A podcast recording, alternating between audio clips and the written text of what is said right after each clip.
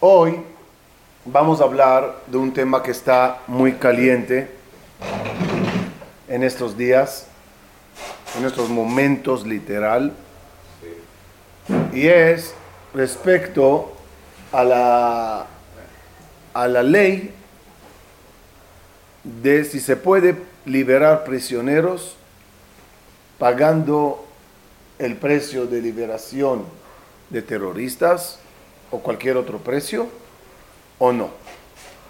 ¿Cuál es la alajá que no la vamos a decir hoy? Es decir, vamos a ver el problema alágico. Ya la alajá, creo que ni el Estado de Israel me consulta cuál es la alajá, ni nosotros vamos a escribir un libro acá en nombre de Share Shalom de cuál es la alajá, pero por lo menos quiero que entendamos la problemática alágica que hay, la mahloket que hay hoy en día. Eh, en primer lugar, hablemos de forma general. De forma general, hay una mitzvah muy grande de la Torah de liberar a un prisionero. Esa mitzvah se llama Pidión Shvuin. Dijo Rabbi Yohanan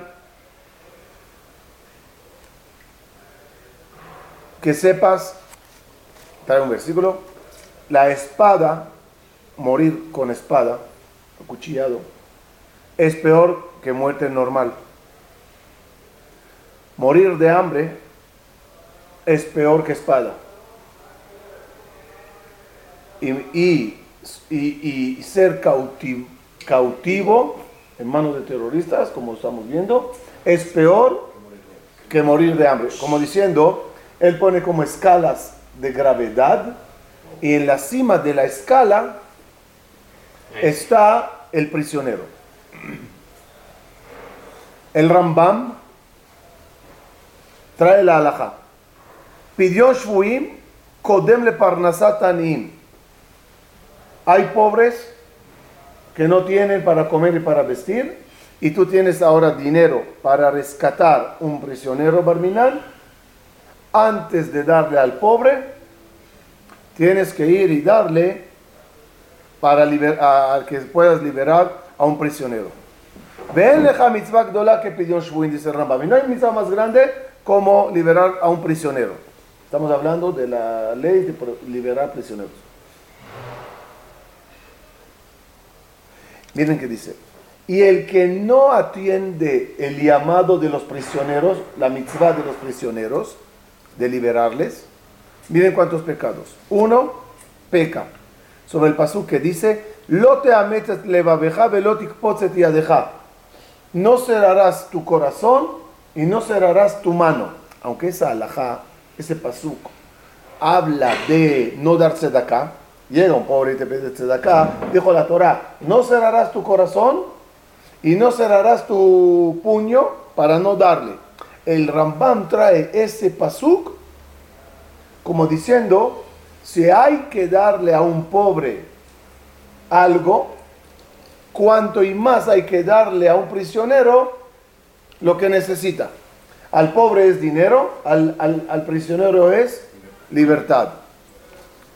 Trae otro pasuk.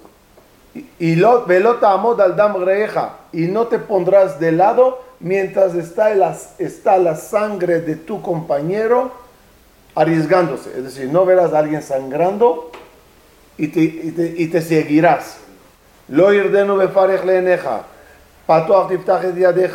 Achicha imach, veafta lereaja kamoja, veazel kohim imabe. Trae muchos versículos del Rambam para aclarar que en el judaísmo la mitzvah de Pidion Shvuim es una mitzvah muy importante.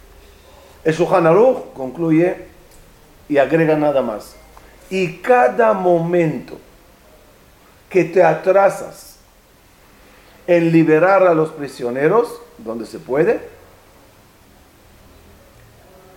te consideras como derramando sangre. ¿Por qué? Porque los prisioneros corren peligro. ¿Y qué pasa si, si se atrasan? Puede ser culpable de su muerte por no acudir y salvarle la vida. A la misma alhaja de gran motivación y grandeza de lo que es liberar prisioneros, viene la Gemara y le pone ciertos límites. Es decir, hasta ahora que vimos, ¿qué vimos, Rafa? La importancia de liberar, la mitzvah de liberar, la prohibición de eh, esperar. De la misma cosa que la, la Torah, la, la Gemara te trae la mitzvah, te trae un límite.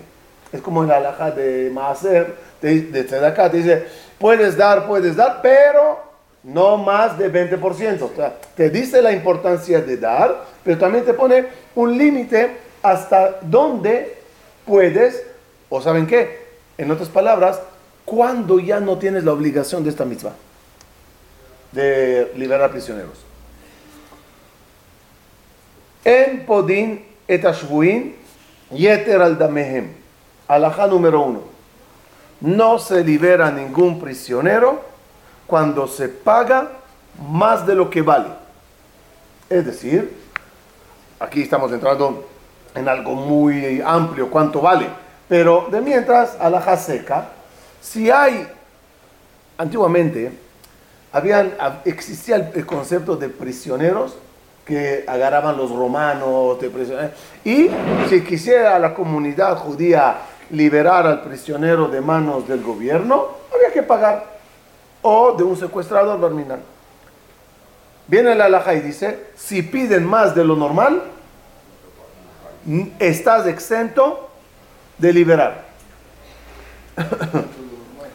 oh, está bien. Eh, eh. se trata de un hijo. Espera, espera, Paso a paso, paso a paso, paso. Paso a paso. Paso a paso. ¿Quemará? Sí, sí, quemará clara y la alhaja la trae, nadie lo discute. Es más, Hace aproximadamente, aproximadamente mil años, había un rabino muy, muy grande, se llamaba el Maharam de Rottenburg. Y el gobierno, creo que era ruso, le, le detuvo y dijo a la comunidad, si quieres liberar a tu rabino, paga un precio, era fuera de órbita. La comunidad en ese entonces estaba dispuesta de pagarlo mandó el Maharam de Rottenburg una carta, una alajá, un dicho, prohíbo liberarme. Con maldición, con jerre, mal quien lo haga, no lo haga. ¿Por qué? Aquí vamos a entrar en el motivo de esta alhaja. ¿Cuál, ¿Cuál es el motivo que no se paga más de lo normal? Porque con la liberación provocas, motivas al siguiente. Que sepan que el Maharam de Rottenburg murió en la cárcel. Era, era, era algo anormal porque era el jajam del pueblo de Israel en ese entonces. Y cuando murió, pusieron un precio por el cadáver. Y también, creo que lo dejo escrito, que no se libere. Muchos años después, varios años después, un ricachón llegó y dijo, ya yo no aguanto más, puso el dinero y le liberó. Cuando él lo hizo, creo que era su hijo, su alumno, se escapó porque sabía que es el siguiente.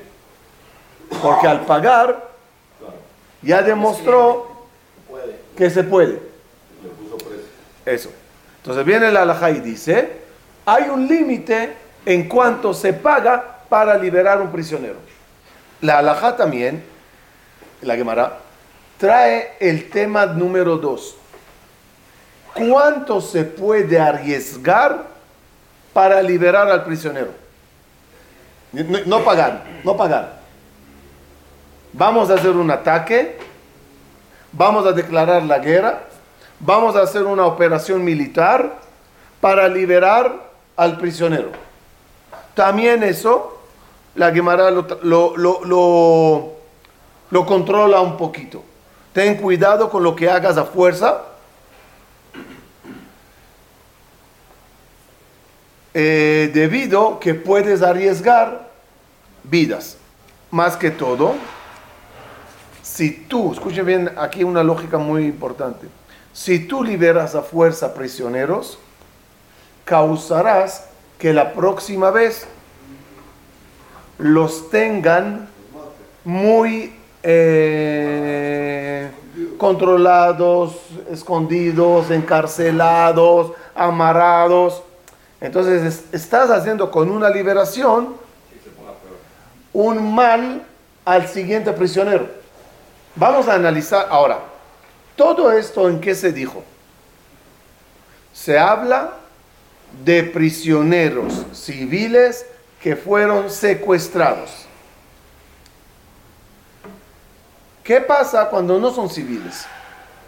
Cuando son soldados. O sea, no, aquí la alhaja no es general a todos. Un soldado tiene una diferencia muy grande. ¿Cuál es? Fue mandado por el gobierno para batallar. Eh,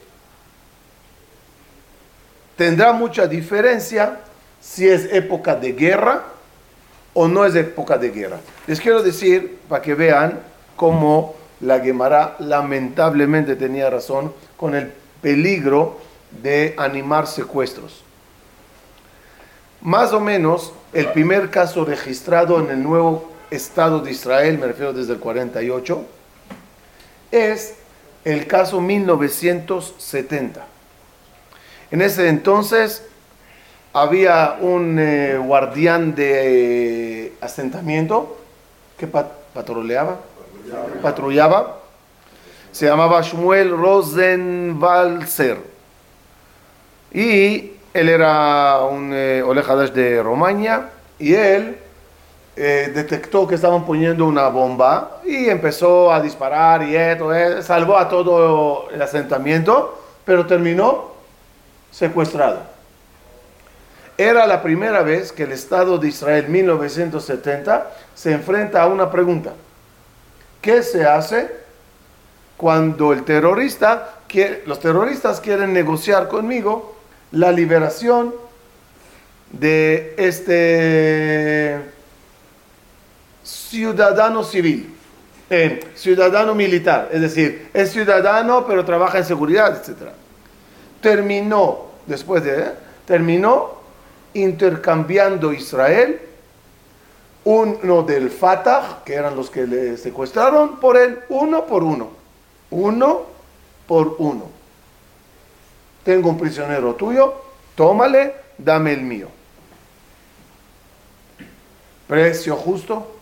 Sin embargo, 1979, al secuestrar un soldado que se llamaba Abraham Amram, de 34 años de Gedera, se liberaron 76 terroristas por él.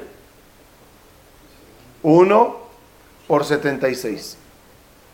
Entre ellos, una terrorista que hizo atentado y mató judíos. Es decir, el aquí hay un precio diferente. ¿Por qué? Hay un esquema en Israel, prisioneros con sangre en la mano, prisioneros sin sangre en la mano. ¿Qué es sin sangre en la mano? Salió a hacer el atentado, explotó la bomba, habían heridos, pero no murió nadie.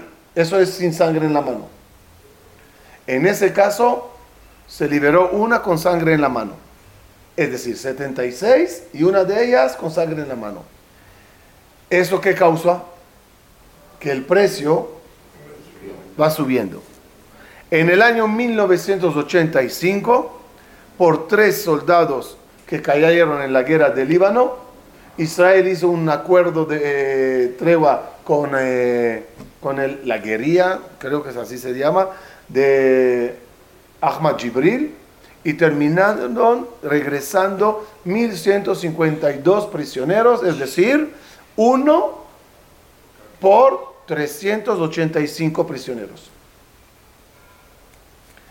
2011, Gilad Shalit es uno por 1027. Muchos de ellos, grandes terroristas con sangre en la mano, entre ellos Ihya Sinwar, el jefe del Hamas actual, que él y muchos de esos prisioneros hicieron todo lo que pasó el 7 de octubre. Eso nos lleva a otra película diferente, a la película de entender el peligro que puede haber en, en, devolver prisioneros. ¿Cuál, es el peligro? Conclusión. ¿Qué, se ¿Qué estás pagando por liberación? No, no, vamos a definir qué es más peligro. ¿Qué Uno, motivas a más secuestros. ¿Por qué? Porque se ve que es buen negocio. Buen negocio. Dos, motivas a muchos jóvenes a hacer terror. Porque sabe que si, se cae en prisión, va a salir. Tres, a los que liberas no vuelven en Teshuvah, sino regresan a hacer terrorismo. Con más odio, más eh, que tienen ellos en el sector de los terroristas, porque eras un prisionero y te liberamos. Es como decir, te liberamos, paga. Todo eso eh, pesa más en la balanza de la duda.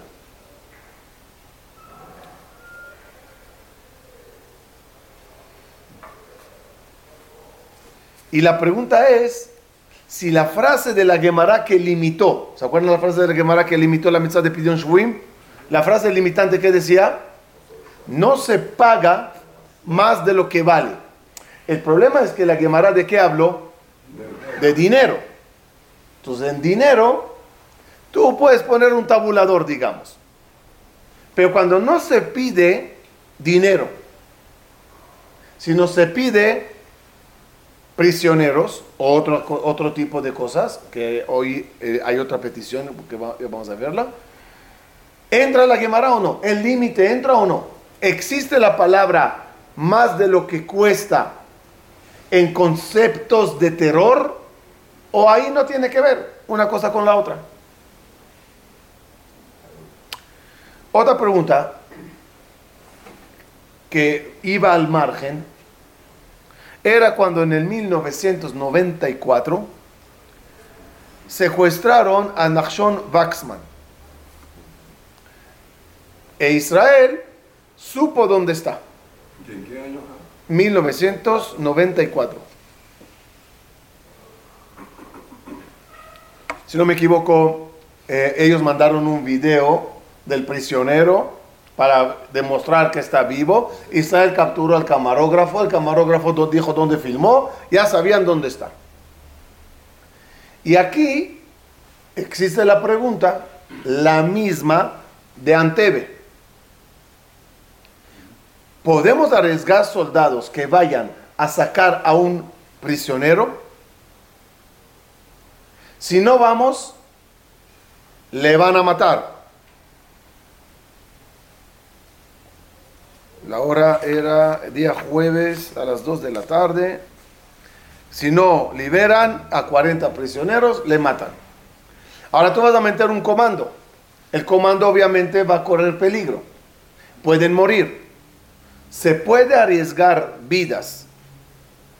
Que eso sería una forma de pago.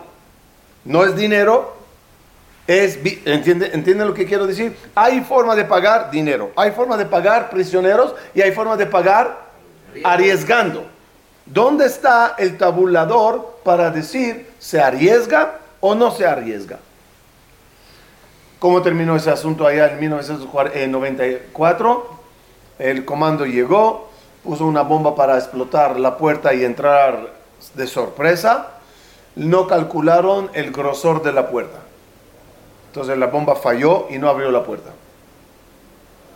Y hasta que trajeron la otra para reventarla más, ya le mataron al soldado, ya los esperaron al entrar, murió uno de los que intentaba rescatar. ¿Y murió? Murió y, y uno del comando también. Creo que dos heridos, no estoy seguro.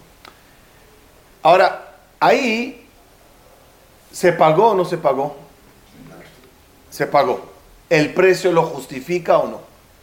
Muy difícil responder algo que no tiene tabulador. Eh, y aquí, en todo este tema, hay que entender que hay una diferencia muy grande si es guerra o no es guerra. ¿Qué pasa si no es guerra? En un lugar Barminá secuestraron a alguien y un comando va a entrar a, sacarle. No, tiene, no es guerra, es eh, civil, es eh, secuestro normal. Respuesta, no se arriesga la vida de nadie para liberar a alguien. En guerra es diferente. Porque todo el concepto de guerra, ¿qué es? Es riesgos por. Barminan, uno está herido en campo de batalla, recibió una bala. ¿Se acercan para, para eh, eh, arrastrarle para atrás o no? Pero corres peligro, porque el mismo francotirador que le disparó, tú vas a entrar ahora en su línea de fuego. Se hace, porque en guerra es parte de las reglas de guerra. Aquí entra un tema muy interesante alágicamente. ¿Se acuerdan que el límite de no, no, no, no pagar de más? Dice la alajá una, una, una postdata a esa misma. Tú no tienes que pagar más por él. Él puede pagar por sí. Lo que quiera. Lo que él quiera. El mismo prisionero tiene el derecho de autoliberarse con el precio que quiera. ¿Entendieron la alhaja? No, sé, no sé si la aceptan. No sé qué. ¿Ah? No sé cómo funciona. El mismo secuestrado le dice a su, a- al que le secuestró, ¿cuánto pides? Tanto, no quieren pagarlo, yo te hago transferencia. Cuando está en sus manos hacer el Sí, pago. sí. O si es de dinero, pero si Sí, aquí, no, no, no, no, no, espera, no, no, ya voy, es que dijimos que cuando es de dinero hay un límite de no poder pagar, no, per- no es permitido pagar más de lo normal. Cuando es de dinero, él puede decidir por sí ¿Qué pasa si es y pagar más de lo que es permitido. El público, la comunidad no debe de pagar, él puede pagarlo. Muy importante esa alhaja. Para todos igual, Él puede hacerlo, pero hay riesgo para los demás. Él lo puede hacer. Él puede compartir información privilegiada, secreta también, que puede poner en riesgo a la nación, a otra gente. pagar de más. Eh, tú dices, ah, ah, tú dices, ¿qué pasa si se le tortura? No, yo voy por otro lado, la va por otro lado. ¿Qué pasa con los soldados? Pertenecen al ejército. Mientras tú eres soldado, perteneces al ejército. Al pertenecer al ejército, el ejército puede decidir liberar más de lo normal. ¿Entienden, ¿entienden la comparación? Es decir, uno puede pagar más de lo permitido.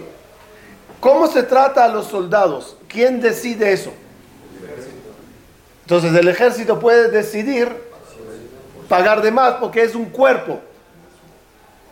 Ayer, ayer la noche, los que vieron la entrevista, entrevisté a Tzvika Mor, el papá de un secuestrado que se llama E- E- Eitan Mor. El papá dijo, yo no estoy de acuerdo, les, les doy una introducción. En Israel hoy en día, ¿quién está a favor del intercambio y quién está en contra? La izquierda y la derecha. No, no, no, no, no, no, no, no, no, no, no, no. División. Todos los que fueron atacados por terroristas, todos los que tuvieron muertos por terrorismo, dicen no intercambies. Todos los que tienen familiares secuestrados, ¿qué dicen? Intercambien. Se entiende la lógica, ¿no? Encontré a una persona que me explicó que no es el único, que tiene hijo secuestrado allá y pide no intercambien. Le, le- le hice la pregunta muy directa. Mañana hay una lista de liberación. Tu hijo está en la lista y hay que liberar a esos terroristas para recibir a tu hijo. ¿Tú qué dices? Su respuesta fue, uno, consultaré con mis rabinos, pero mi, mi opinión personal es que se quede allá y no le liberen. Muy fuerte, muy fuerte, estás de locos. Y ahí yo le pregunté, ok, digamos que esa es tu opinión, va. ¿Quién te dijo a ti que es la opinión de tu hijo? A lo mejor tu hijo, ¿qué dice? Intercambien. Y viene él y dice, el sábado anterior lo hablamos. Y él antes que salió dijo, si a mí me secuestran, no permitan que inter- me intercambien con terroristas. Y la pregunta tercera ahorita, ¿cuál va a ser? ¿El papá o el hijo deciden? ¿De soldado? Pues son civiles, ¿sí? Eh, ok, va- habrá diferencia si es civil o no. En caso que es un soldado que fue a la guerra por el ejército, no decide ya. ¿Me entienden? No puede decir, ah, él no quiere liberarse. No existe. Perteneces a una organización.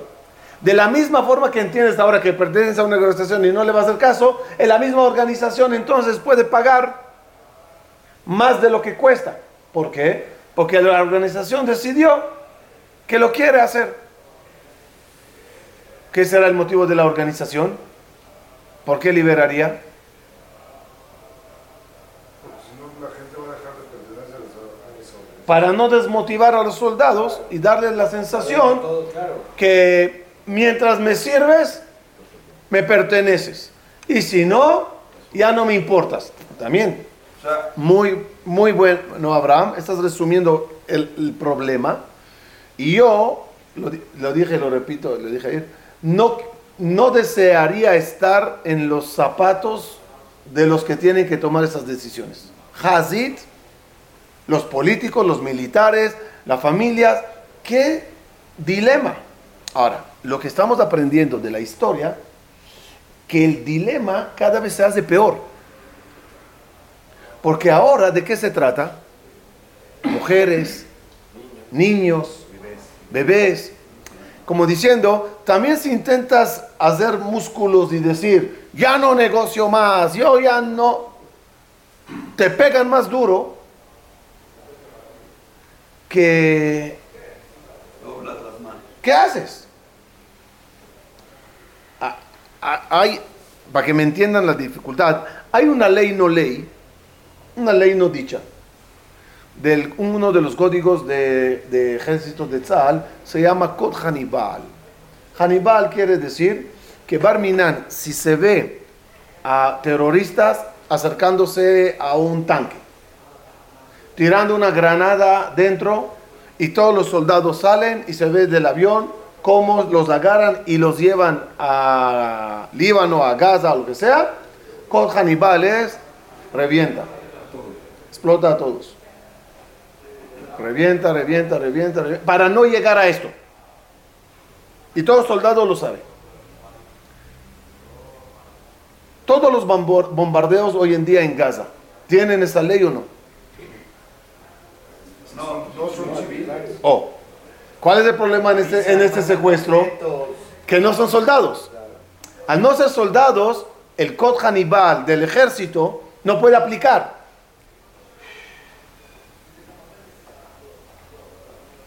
Ahora, alhaja muy, muy, muy importante. Los bombardeos que están haciendo para entrar, eh, demostrar que en el hospital hay esto y que el túnel acá y el túnel... Hay que tomar en cuenta la posibilidad de prisioneros. No, sí, la- alágicamente. Hay, ¿sabes qué? Incluso militar. ¿Hace falta tomar eso en cuenta? Sí, tus prisioneros te dicen, hay posibilidad que en el edificio que estás bombardeando hay prisioneros, pero tú necesitas ese edificio para avanzar porque hay muchos francotiradores en él y los quieres bajar con todos. Alajá y también opinión militar. En guerra No hay cuentas con el prisionero. O sea, necesito avanzar y necesito alcanzar las cosas. A uno, no hay seguridad. Dos, hay, es guerra. Todo lo que estábamos hablando hasta ahora no es cuando el prisionero peligra la guerra. Si el prisionero peligra la guerra, no se toma en cuenta el prisionero. Porque tienes que llegar a una meta que si no llegas es muy peligroso. Más caro. Más caro. Misiles. Ahora, si Israel lo hace o no, no lo sé. Pero dicen por allá que mientras bombardeaban, advertían ellos mismos, oye, donde estás bombardeando hay prisioneros. Israel, con cuidado, pero seguía. Ahí no se toma eso. Ahí no entra en nada de lo que hablamos. Es guerra. ¿Dónde entra todo el problema? Cuando hay cesa al fuego y te dicen, ok, dame este, te doy este. En este caso, se agregó un peligro más. ¿El precio a pagar cuál es? Uno, los prisioneros que quieren que devuelvas. Dos, Darles oportunidad de acomodarse. al tú parar el fuego y el ataque, uno, se reorganizan ellos mejor. Dos, la vez pasada, cuando estaba lo mismo con cesa al fuego, es cuando aprovecharon y secuestraron a un soldado eh, y hirieron a dos, y ahí sí se aplicó Hannibal, según mi opinión, y por eso ese soldado murió. Pero en cesa del fuego aprovecharon. Entonces estás peligrando a tu ejército, que es parte del pago. Todo eso lo complica mucho más. De otro lado, te está diciendo, niños, ¿no quieres tu bebé? ¿No quieres a la mamá con el bebé y eso? Y ahí se desmoraliza cualquiera. ¿Lo dije bien? ¿Se desmoraliza? Se desmorona. Se desmorona cualquiera. Concretamente, hoy, hoy, hoy, hay una mahloket muy grande entre dos grandes poskim. De un lado está el Rab, Eliau, Eliau, Eliau, Eliau, Eliau, Eliau, Eliau, Eliau, Eliau, Eliau, Eliau, Eliau, Eliau, el hijo de Ramordejai Eliau, se me fue su nombre particular, ahora se los digo. Y el Rab David Yosef, el hijo de Rab Obadiah Yosef.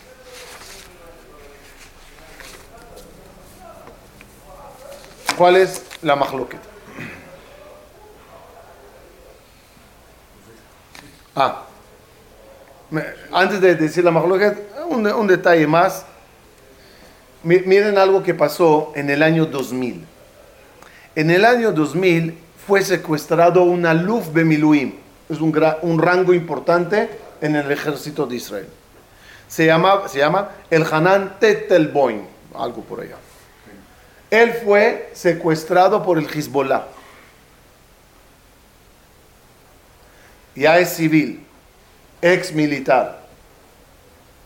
En una operación de compraventa de drogas en un país musulmán que no podía viajar. Transgredó la, ley de Israel que no se entra a esos países. Transgredó la ley de ser vendedor de droga. Y ahí fue secuestrado y llevado a, a- Líbano con el Hezbollah. Y Hezbollah te dice, ¿quieres a tu ex militar? Págame. Págame prisioneros. ¿Ah? Ahí que se hace. Hay una alhaja que dice así. Una persona que presta dinero y no paga y se metió con la mafia, con eh, ese tipo de gente y le secuestraron. Se libera. Segunda vez se libera. Tercera vez ya no se libera. Viene la alhaja en este caso, Rabbi Shlomo Luria, en, eh, basado en Rabbi Shlomo de Rabbi Shlomo, y dice, en caso este, que él peligró y pasó todas las leyes, no tenía el gobierno de Israel ninguna obligación de liberarle. Con todo eso se liberó y se pagó ciertas cosas allá. Otro, otro tema muy complicado, ¿cuánto se puede pagar para liberar un cadáver?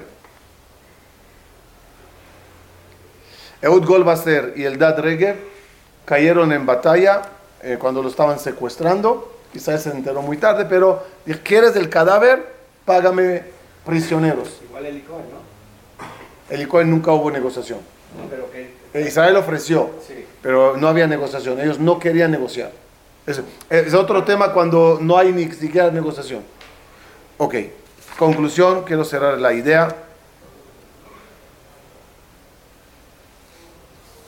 Eh, Nada más en caso de cadáveres, ahí seguro, aunque es una mitzvah muy grande de enterrar cada persona, no se paga a terroristas vivos por cadáveres.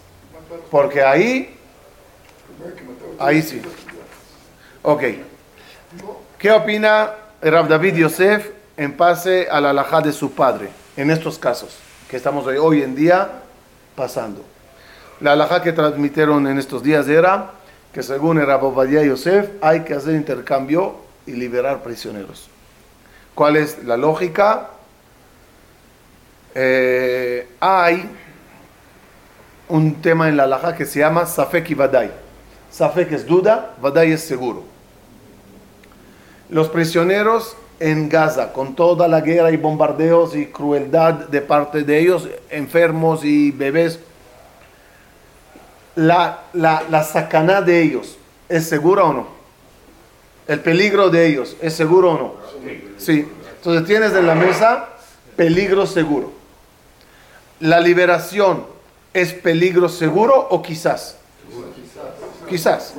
Quizás lo haga, quizás no lo haga. Viene Rabbi Yosef, Rabbi David Yosef, su hijo, y dice, y también de Rabbi Tzchak Yosef, dice, por haber peligro seguro y peligro no seguro, arreglas el peligro seguro y esperas que no pase en el futuro. Por ejemplo, en, en caso de entrar en operaciones para sacar prisioneros, de nuevo, dijo Rabbi Yosef en el caso de 1994 de, de Waxman, Nachshon Waxman, le le preguntaron, ¿el comando puede ir a liberarle o no? Y dijo lo mismo. El día jueves 3 de Tamuz a las 2 de la tarde le van a disparar. Eso era el ultimátum. Ya es seguro que él va a morir.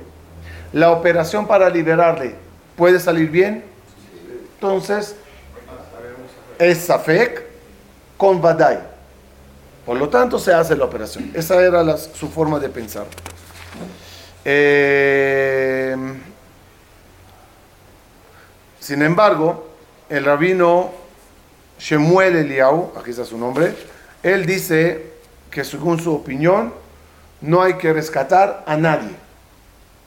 También ahora, con todo lo que está pasando, no se rescata a nadie. ¿Cuál es su forma de pensar? Es lo siguiente. Uno, trae el caso de, de- de- de- del Marán de Rottenburg, que murió en la cárcel, ¿se acuerdan? Y él dijo, si es mucho lo que hay que pagar, no paguen. Me muero en, el, en, en- prisión y no. Entonces trae ese caso como, como aclarar que a veces hay pagos que ya están, no que nada más que son grandes. ¿Qué vimos de la historia de 1970 al 2011? ¿Qué vimos? De uno por uno a uno por 76, a uno por 384, a uno por 1185 por ahí, 1185. Entonces, como el precio no es nada más lo que estás, sino lo que... Dos, dice, lo vemos de nuestros ojos, como terroristas se animan en hacer atentados donde le prometen, si mueres, 72 vírgenes. Nada más es un error, nada más que sepan, es una virgen de 62 años. El- el- oh, mueres, es esto. Y si no mueres, nos encargaremos de liberarte. ¿Cuál es la prueba? Ahí está fulano y mengano y este, que hicieron, hicieron, hicieron. Israel les, les condenó tres cadenas perpetuas y en un eh, secuestro que hicimos, se liberaron después de dos años. Eso motiva a mucha gente hacernos más atentados. Tres, tres, todos los terroristas que liberas, eh, fíjense la forma de pensar. Cuando liberaron a aquel terrorista uno por uno en el 1900, había duda si él volverá a ser atentados o no. ¿Ok? Entonces, ¿qué era? Badai Safek. ¿Ok? La historia que demostró que ya no es Safek. Ya es Badai Badai. Ahí está en este caso, como les dije, todos los que liberaron Gilad Shalit hicieron, no todos, pero muchos, hicieron esta, desgracia. Entonces ya no estás hablando de Safek, ya estás de Badai Badai. Tres dice, en cuatro ya no me acuerdo qué número estoy. La Torah dice así: al asesino hay que matarle. Velota Ta'aretz. Porque si no matas al asesino, motivas a otros a hacerlo. En otras palabras, lo que estamos causando con esta negociación es ánimo muy grande de secuestrar. Quiero agregar una palabra y es muy fácil secuestrar. Muy fácil. Están en todos los lugares. Viven entre nosotros. Barminan, todos los judíos de la diáspora están des- eh, desprotegidos. Y la idea nada más de ellos es siempre hacer el secuestro más dramático para que no puedas hacer nada. Ah, entonces, ¿qué? ¿Qué dice Rashmuel Eliao con todos los prisioneros que están? ¿Qué? ¿Que mueran? ¿Cuál- ¿Qué solución hay? No, dice él. La solución es guerrear y guerrear, bombardear y conquistar, matar eh, y matar hasta que levante bandera blanca. Cuando Abraham vino, cuando Abraham vino, le dijeron que a su sobrino le secuestraron, no fue a negociar. Fue a pelear, ganó y le liberó. Y así hizo, y así hizo David Amelech en la guerra en Ziklag. Cuando le secuestraron a la familia, fue, guerreó, guerreó, mató, hasta que se rindieron y los liberó. Y así hicimos en Antebe, dice. Fuimos, operación, es decir, no digo mátenles o déjenle morir. Busquen la liberación de una forma que lo que les quede a los terroristas es la conclusión, no conviene secuestrar. Y aquí hay algunos en Israel que quieren voltear la tortilla y decir, ¿y sabe qué conquistó hasta ahora? Media Gaza. Más o menos. ¿Ok? Creo que son 35% o algo así. Muy bien. Marcas ahí territorio ocupado por Israel. Como hicimos la guerra de los seis días. ¿Qué aprendió Jordania después de la guerra de los seis días? No, no conviene. Si te metes, te quito más. Es decir, cambia la, la cambia la forma de pensar y dile, tú pagates mucho por lo que estás haciendo. No yo voy a pagar mucho. ¿Entendieron la diferencia en la forma de pensar? Tú vas a perder mucho cuando tú me ataques. Ya no tienes Gaza, ya no tienes ciudad, ya se te reventó esto, ya no tienes esto, ya no tienes del otro, y ya no tienes el territorio. Es una forma totalmente difícil de pensar. ¿Cuál es la alajá? Ahora, eso sí, muy importante, me recordaste una, una palabra. En un principio, cuando se escribió la alajá, decían, hay un precio, y el mundo lo acepta, secuestrados de aquí, pagaron, secuestrados, pero el mundo cambió. En muchos países, la ley oficial del país es no se negocia con terrorismo. ¿Qué pasa cuando esa alajá es mundial, digamos, o importantes países? Te convierte a ti, por cada uno que pagas, es mucho, porque el mundo ya no paga nada. También eso, como toma en cuenta, cuando el mundo pagaba, había un tabulador. Cuando el mundo ya no paga, cualquier pago que tú haces, ya se, ya se mueve del tabulador. Conclusión, lo dije ayer y lo repito hoy, la cosa está complicada, muy complicada. Y lo que, tenemos, lo que debemos hacer de nosotros, nosotros es rezar con toda la fuerza que haya milagro. O que se rindan, o que Israel haga una operación y los libere. Pero muchas tefilot para que eso pase. Hay mitzvah de pidión shvuin, dijimos. Tú puedes participar en esa mitzvah. No dando dinero, sino dando tu tefila. Y la alajá misma que con ella comencé, que decía, Lota amod al damreja, no te pararás de lado mientras veas la sangre de tu compañero en peligro, nos aplica a todos nosotros. Y un día Dios nos hará esa pregunta. Tú que decías que existo, tú que decías que la tefila funciona, tú que decías que te duele la situación de los secuestrados, Tú que decías que, es complicada la, la, negociación y es prohibida, ¿qué hacías tú para liberar? ¿Dónde están tus tefilot? Ciero, me contó Jacobo Cojaba algo bonito de un, de un rabino, maestro, perdón, un maestro que fue con el rabino, y dice, ya no aguanto más el niño travieso que tengo en mi salón de clases vine a pedirle permiso de expulsarle del colegio y pase con él lo que pase. Que vaya, que sea giloní, que, que sea terrorista. ¿Qué me importa? que se vaya. Me está afectando la clase. Le dijo el rabino al maestro. Dime, ¿cómo se llama su mamá? El maestro se quedó así, shock. Yo qué sé cómo se llama su mamá. Le dijo, entonces, no que el niño no puede ser, no estar en tu salón, tú no puedes ser maestro. Tú quedas despedido. Dijo, yo, ¿vos no sabes cómo se llama la mamá? Sí, porque eso significa que nunca rezates por ese niño.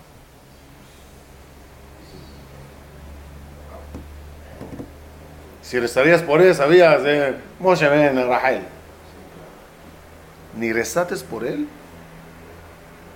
O sea, que no vengamos con cuentos chinos que tenemos emuna, que creemos en la tefila y que nos duele la situación del bebé que está secuestrado. ¿Dónde está tu verdadera tefila para causar el pidión shvuim? Si crees en el mecanismo, pues hazlo. Ojalá que tengamos esa empatía y desde aquí, aunque estamos lejos, recemos que todo se arregle milagrosamente.